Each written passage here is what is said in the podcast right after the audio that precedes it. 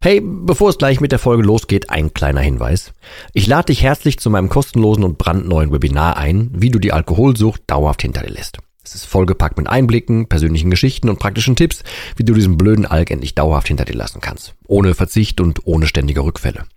Melde dich gern kostenlos an unter www.drymind.de slash Webinar und such dir einen für dich passenden Termin aus. www.drymind.de slash Webinar und ich freue mich, dich dort zu sehen. Und jetzt viel Spaß mit der Folge.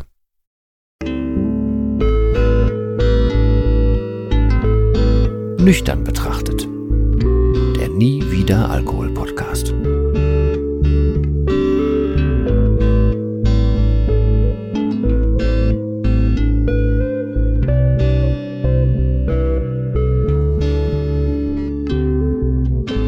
Ja moin und herzlich willkommen zu einer neuen Folge beziehungsweise einem neuen Video. Ich nehme das wieder parallel auf und deswegen Gruß an alle möglichen Leute, die das entweder sehen oder hören.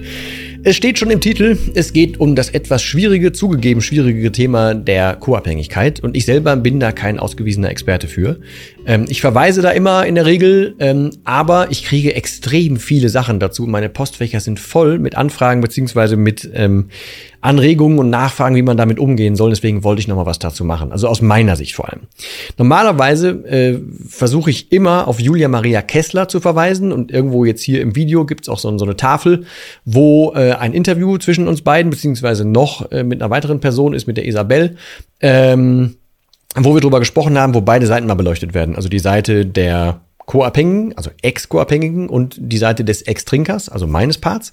Gibt's auch als, als Podcast, auch das verlinke ich nochmal unten in den Show Notes mit drin. Aber bevor wir anfangen, sollten wir das nochmal grundsätzlich definieren, was man unter Co-Abhängigkeit offiziell versteht, weil ich glaube, da ranken die Dinge auch so ein bisschen auseinander und es gibt verschiedene Interpretationsmöglichkeiten.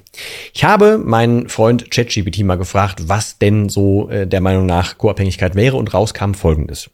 Co-Abhängigkeit ist ein emotionales und verhaltensmäßiges Zustandsbild, bei dem jemand übermäßig auf die Bedürfnisse anderer eingeht und dabei oft die eigenen Bedürfnisse vernachlässigt. Das geht dann noch weiter, aber das nehme ich mal als Teil, weil ich gehe dann nur so zum Teil mit d'accord. Um es aber grundsätzlich mal so landläufig nochmal zu erklären, falls du jetzt gar nicht weißt, was Co-Abhängigkeit ist oder du ganz frisch drin bist oder drin sein musst. Ähm, es geht darum, dass Mensch A trinkt und trinkt nicht gesund. Und Mensch B ist eine Kategorie von Mensch. Das heißt, du kannst Partner sein, du kannst Sohn sein, du kannst Elternteil sein, du kannst äh, Freund sein, egal irgendwas davon. Du bist die Person, die im emotionalen Verhältnis zu Person A steht. Du stehst im Prinzip daneben und denkst dir, boah, was macht denn Person A da? Warum sieht Person A das nicht? Du siehst, kriegst mit, dass die nicht mehr gut aussieht. Du kriegst mit, dass die Person einfach nicht mehr leistungsfähig ist. Du kriegst mit, dass das Leben so den Bach runtergeht und so weiter und stehst daneben und fühlst dich ohnmächtig. Und ganz oft ist bei dem Begriff Co-Abhängigkeit ein Ohnmachtsgefühl gegeben, beziehungsweise schwebt da so mit und das muss gar nicht per se stimmen. Wie gesagt, ich verweise da nochmal auf das lange Interview, weil da haben wir über eine Stunde, ich glaube anderthalb Stunden sogar drüber gesprochen. Ähm, da geht es nochmal ein bisschen mehr in die Tiefe. Was mir aber dabei sehr hängen geblieben ist und was sehr hilfreich ist, ist das Bild eines Ertrinkenden. Wenn du dir jetzt, du bist jetzt angenommen, ne? ich versuche jetzt so zu dir zu sprechen, als wärst du jemand, der ähm, co-abhängig ist, beziehungsweise darunter fällt unter diese Kategorie. Also du kümmerst dich um einen Menschen oder möchtest dich um einen Menschen kümmern ähm, und siehst zu und weißt nicht, was du tun kannst. Deswegen bist du jetzt hier gelandet. Ähm, Stell dir das vor wie so ein Ertrinkenden. Und diese Person A, also die, die trinkt, hat irgendwie das Bedürfnis, raus auf so einen See oder von mir aus ins Meer zu schwimmen und hat halt vor zu ertrinken. Da kannst du als Co-Abhängiger sagen, die Idee ist totaler Schwachsinn, das macht gar keinen Sinn, komm, lass das bleiben, mach's lieber nicht. Ich kann dich da nicht retten und du kannst sogar versuchen, hinterher zu schwimmen, aber es wird nichts bringen. Wenn die Person ertrinken will, wirst du sie nicht davon abhalten können, sondern du wirst wahrscheinlich sogar mit draufgehen. Und das ist jetzt ein, zwar ein sehr hartes und auch sehr kurzes Bild in dieser Härte, aber das ist das, was ich per se fast immer rate und man glaube ich grundsätzlich fast schon raten kann, ist, dass du als co-abhängige Person, was auch immer das für dich jetzt genau bedeutet, aber bist du angehalten, dafür zu sorgen, dass du genug Energie hast, dass du bei dir bleibst. Was ich mit genug Energie meine, ist zum Beispiel, wie das zusammenkommt, äh, erkläre ich gleich noch. Aber eine Person, die sich zum Beispiel ertrinken will, die hat den Entschluss gefasst, die kann das noch nicht sofort ändern. Du kannst aber dafür sorgen, dass du bei dir bist, dass du genug Kraft hast für den Fall, dass die Person irgendwann sagt, boah, jetzt habe ich aber genug vom Ertrinken. Also du kannst, um im Bild zu bleiben, dafür sorgen, dass du bei Kräften bist. Du kannst zwischendurch Energiezufuhr für dich nehmen. Du kannst dich ein bisschen ausruhen. Du kannst auch mal schlafen. Du kannst alles Mögliche machen, weil du weißt, irgendwann wird diese Person deine Hilfe brauchen und du hast dich vielleicht dafür entschieden, dass du diese Hilfe anbieten willst, was natürlich deine freie Wahl ist. Aber dann kannst du eigentlich nur das tun, nämlich dich darauf vorzubereiten, dann da zu sein. Du kannst in dem Moment nichts machen. Und das ist eine dieser harten Erkenntnisse und harten Wahrheiten. In dem Moment, wo du jemanden siehst, der trinkt und wo du gerne helfen würdest und wo das mit deinem normalen Menschenverstand aus deiner Warte her Sicht, äh, Sinn macht, ähm, da einzugreifen und zu sagen, lass das doch einfach bitte und lass es einfach vor allem.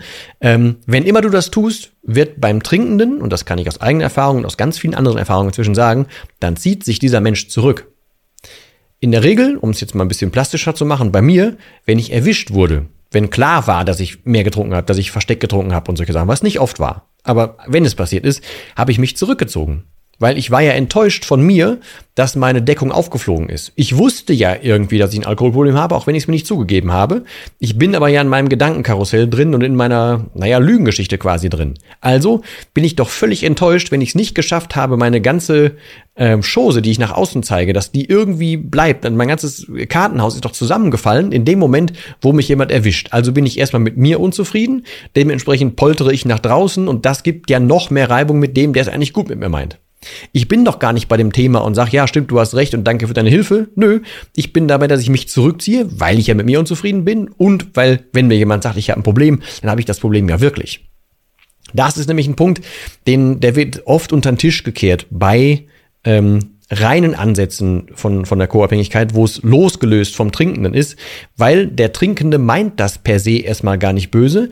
Der glaubt sich in, zumindest sage ich jetzt mal, das gibt immer andere Fälle, aber so 90 Prozent der Fälle glaubt der ja selber, dass er es im Griff hat. Oder glaubt ja selber, dass er kein Problem hat. Während es völlig offensichtlich ist, ist es für einen selber ja schleichend gewesen und man nimmt das gar nicht so wahr. Man nimmt das gar nicht so mit und man steckt da auch nicht so drin. Und vor allem würde diese Person, die mich jetzt anspricht, recht haben, dann hätte ich ja wirklich ein Problem. Dann müsste ich ja was ändern. Dann müsste ich ja aus meinem ganzen Konstrukt, aus meiner ganzen Welt raus. Und dazu hat mir damals definitiv die, die sowohl der Wille als auch die Überzeugung, vor allem aber auch die Kraft gefehlt. Es wäre gar nicht gegangen. Das heißt, was ganz oft passiert ist, dass ich werde gefragt, was soll ich denn machen? Kann ich nicht was sagen? Kannst du nicht vielleicht ein Buch empfehlen? Oder kannst du mal irgendwie einen Podcast empfehlen, den ich jemandem geben kann, der gerade aufhören will? Ist das Programm für jemanden, der aufhören will? Kann man ein Mentoring machen für jemanden, der aufhören will? Also wenn jemand aufhören will, ja. Wenn du jemanden dazu zwingst, dass er aufhören soll, dann klappt's nicht. Und das klappt wirklich nicht. Und das ist jetzt kein blöder Spruch oder so, sondern es ist einfach wiedergegebene Erfahrung. Und so doof das für dich als Betroffener klingt, du kannst nicht viel machen. Und was du machst, machst du in der Regel falsch. Du hast eine gute Intention, aber das Einzige, was du tun kannst, ist dich auf dich zu konzentrieren und zu gucken, wo ist deine Position, wo willst du bleiben, wo willst du hin, was kannst du machen. Ähm, ein schwieriges Thema davon ist auch, wenn jemand dann wirklich mit co-abhängig wird. Also wenn der anfängt, ähm, den Abhängigen noch zu schützen. Also wenn der die ganzen Sachen mitmacht, wenn der äh, zum Beispiel irgendwie deckt, dass, ähm, was weiß ich, dass immer Alkohol da sein muss oder äh, dass sich jemand auf Feten daneben benimmt oder im Familienleben daneben benimmt, egal was es ist. Wenn du als Betroffener anfängst, diese Person zu schützen, das zu unterstützen in der Hoffnung, es wird irgendwann was, dann spricht man von Co-Abhängigkeit in diesem Sinne, weil es kommen ja beide aus diesem Schlamassel nicht raus und auch der Co-Abhängige kann sich in so eine Art von Ohnmacht begeben. Deswegen, ich glaube, es gibt mehrere Betrachtungsweisen davon, vor allem aus der Sichtweise der Opfer. Ich kenne auch inzwischen sehr, sehr aktive Menschen, die nicht davon ausgehen, dass man in Opferhaltung ist, äh, sondern die einfach nicht verstehen, warum der andere das macht und dann aktiv werden, beziehungsweise irgendwann selber aufwachen müssen. Und es gibt Menschen, die mit reinrutschen. So oder so musst du dich aber auf dich konzentrieren, damit du für den Fall, dass der Mensch irgendwann aufhört, ertrinken zu wollen, du dann da sein kannst. Und nochmal, das ist mir auch wichtig. Ähm, Gerade auch, wenn du jetzt hier zuhörst und du bist vielleicht jemand, vielleicht hat dir jemand diese, diese Folge oder das Video geschickt, weil du trinkst und jemand sich Sorgen um dich macht.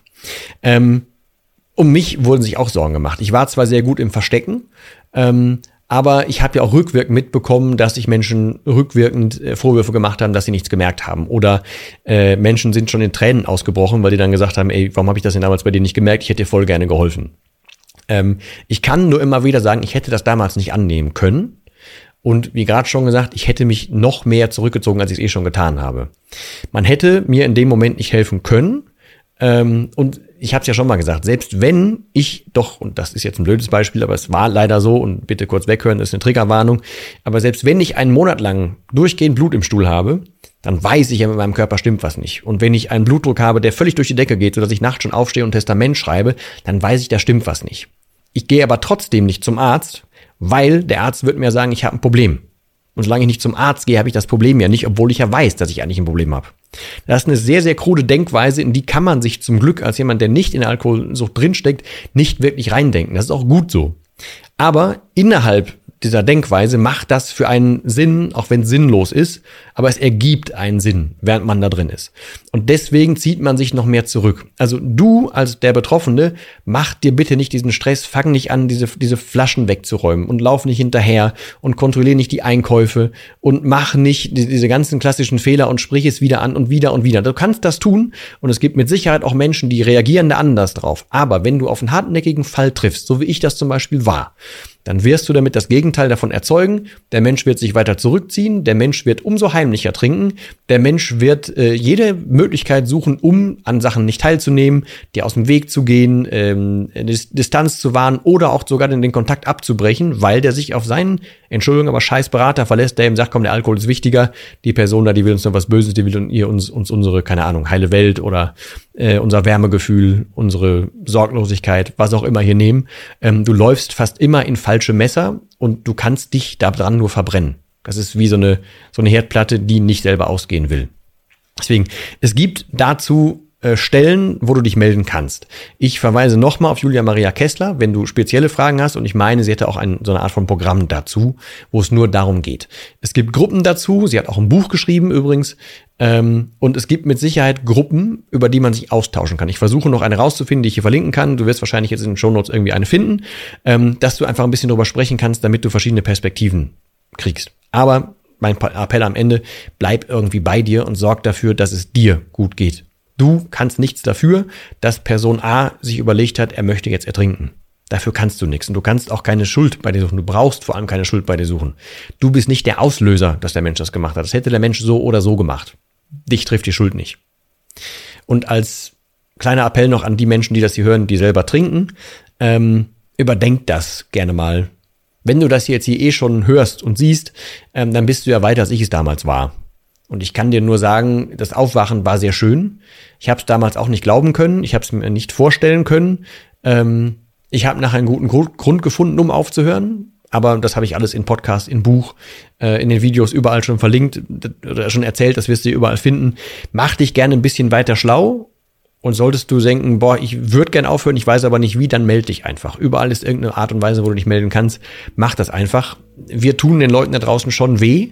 Auch wenn wir denken, wir tun denen nicht weh. Äh, und dabei haben die das weder verdient, noch wollen wir das ja eigentlich.